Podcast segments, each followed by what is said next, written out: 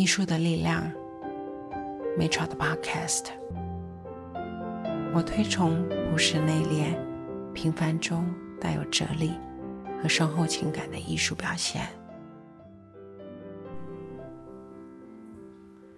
大家好，我是 m a t r a 最近呢，因为忙着撰写即将到来的展览的策展文。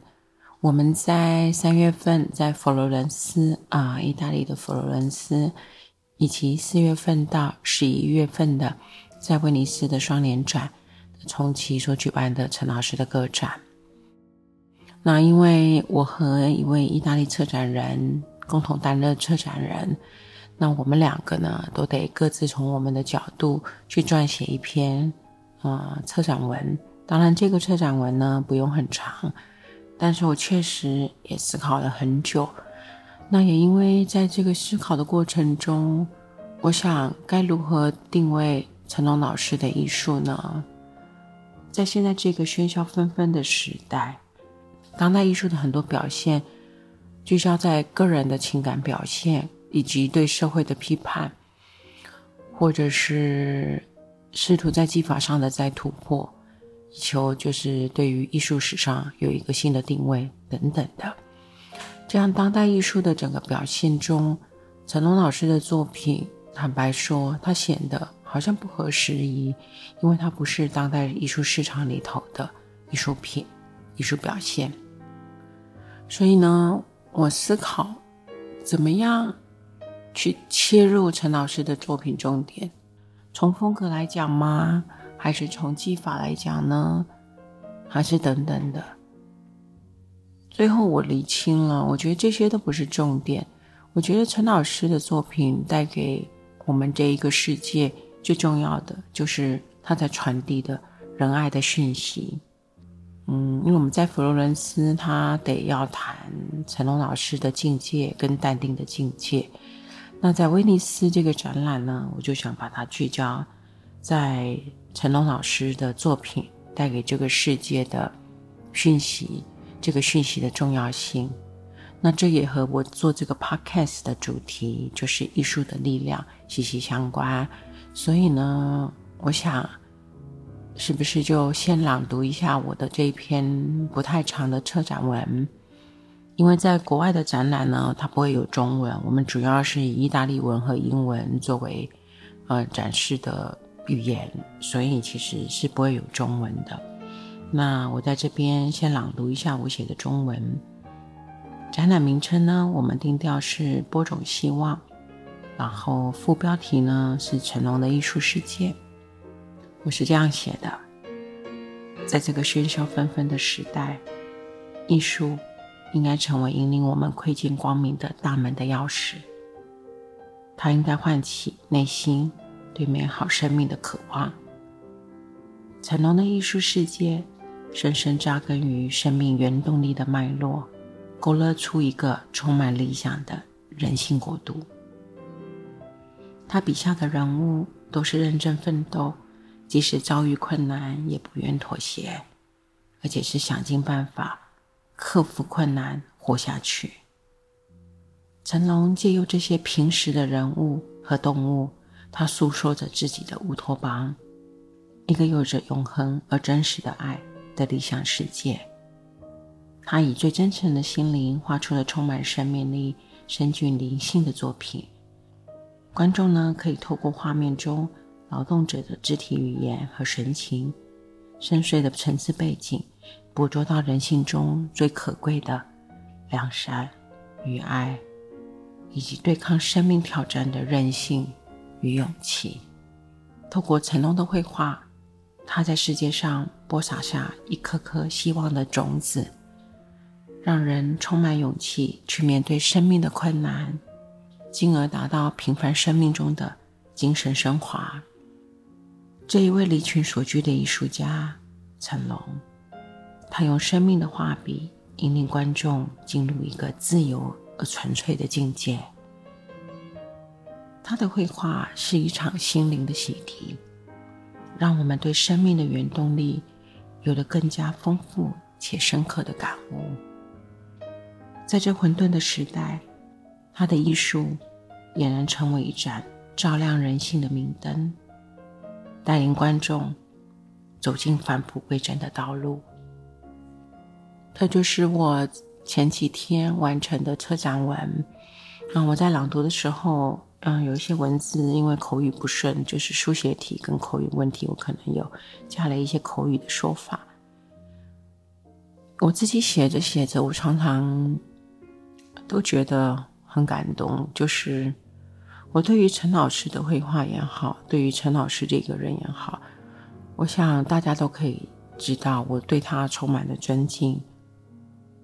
这样的一位大师级的艺术家，他仅是因为不愿意和商业往来，然后也不愿意和任何名与利做挂钩，所以他一直过着隐居者的生活。他再穷，他都没有改变过自己的这种志向。我呢，经常感到很荣幸，可以成为他艺术的推手。然后我抱着这样的热忱，在台湾，我们获得了很多的对于陈老师艺术的支持者。当然，现在更好的是在国外，因为陈老师的艺术水准，在国外的艺术界来讲是大师级的作品，所以呢，也有很多的朋友，包括学界、包括艺术界或者是媒体，他们呢都很希望协助我。去进行艺术的推广，就是陈龙老师艺术的推广。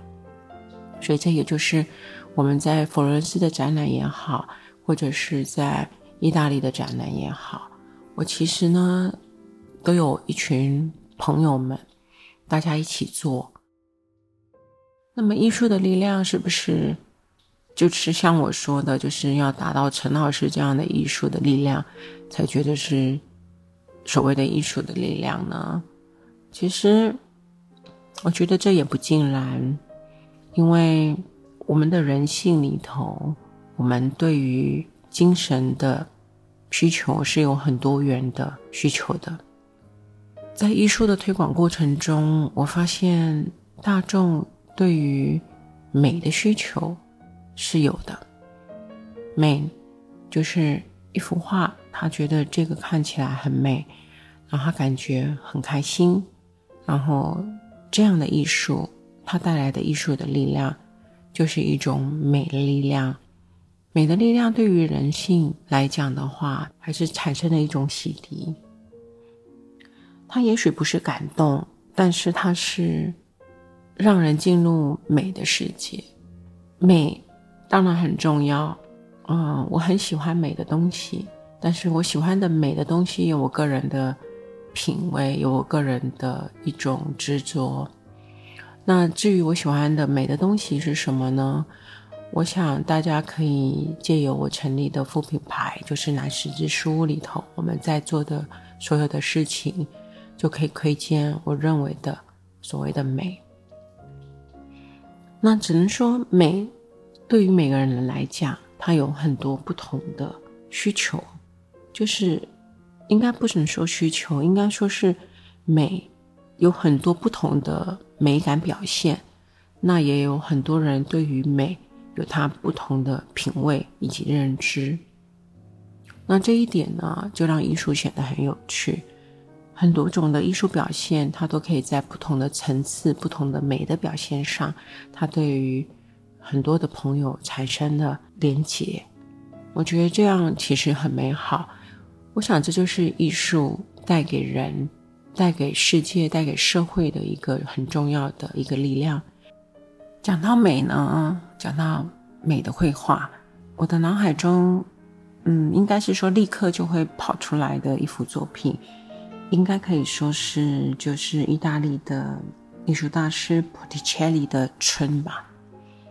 因为那幅画，不仅是因为它很有名。确实，我也在很多年前，就是在佛罗伦斯的乌菲兹美术馆，应该也是不止看过一次。因为我要是有在佛罗伦斯的时候，基本上我都会去乌菲兹，就是乌菲兹美术馆，嗯，再看一下。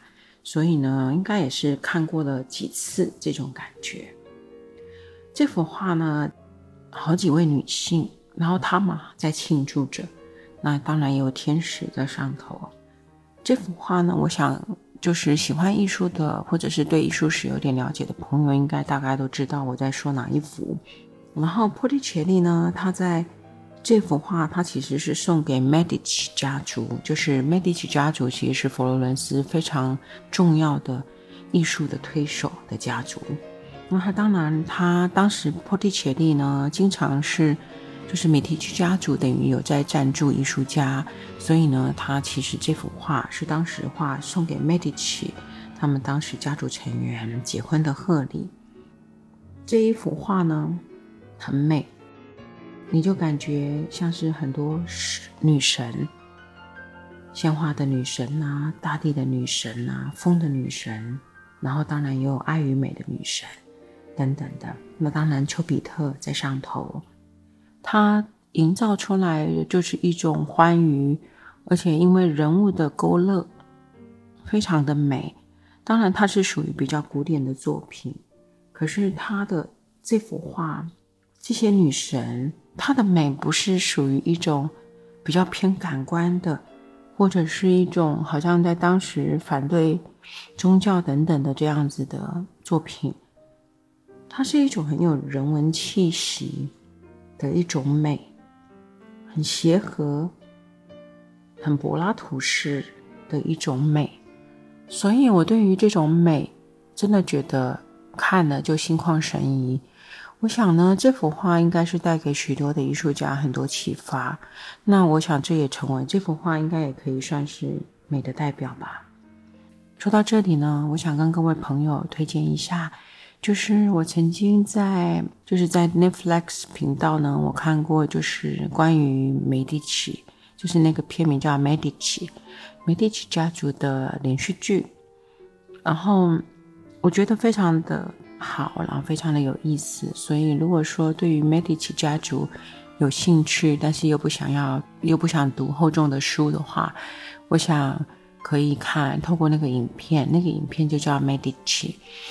那话说回来呢，我们这一次的展览就是三月份在佛罗伦斯的展览，其实呢就是属于在当时美第奇家族在就是等于十五世纪末到十六世纪初，他所建盖的一一栋学院，然后在里头其实波提切利也经常在里头绘画。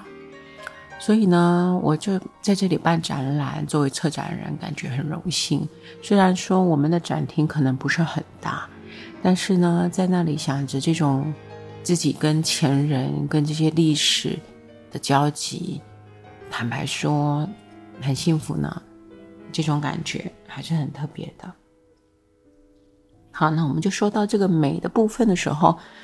忽然间，我就想到，就是意大利有一位文学家，嗯，应该不能说文学家，应该说算是哲学家也好，符号学家也好，美学家也好，有一位呃叫做 Umberto Eco，我想，要中文应该会翻译叫艾科大师。他曾经写过啊的书，有一本，他除了探讨美的历史之外，他相对的也出版了一本。叫做丑的历史。丑的历史呢，嗯，就是那本书里头讲的，就是他收集了很多在以前，呃，一些艺术家他画的一些比较恐怖的神话角色啦，还是一些比较有一些比如丑陋的女人呐、老的女人呐，或者是死亡啊、女巫等等的一些。甚至可能是有魔鬼啦、怪物这样子等等形象的绘画，然后他收录了几百年的历史进程中有一些艺术家的杰出表现。他很奇妙的会让我们想：这些丑，他真的是丑吗？我看下来，他似乎也不丑，我甚至没有觉得丑，也没有觉得他狰狞啊等等的。所以呢？关于美，关于丑，这些艺术表现，它很难定义，因为我想大家对于美，对于丑，就像我觉得那个丑不是丑这样，每个人是有很多不同的见解跟感受的。我觉得这就是艺术，很重要的价值，因为艺术它常常可以给我们带来对于很多现象、对于很多表现的在思考。我想这种提供我们在思考的能力，这种艺术的价值，它很重要，真的，嗯，我觉得很重要，所以我很喜欢艺术哦。那我们今天的 podcast 就讲到这里，那下个礼拜见喽。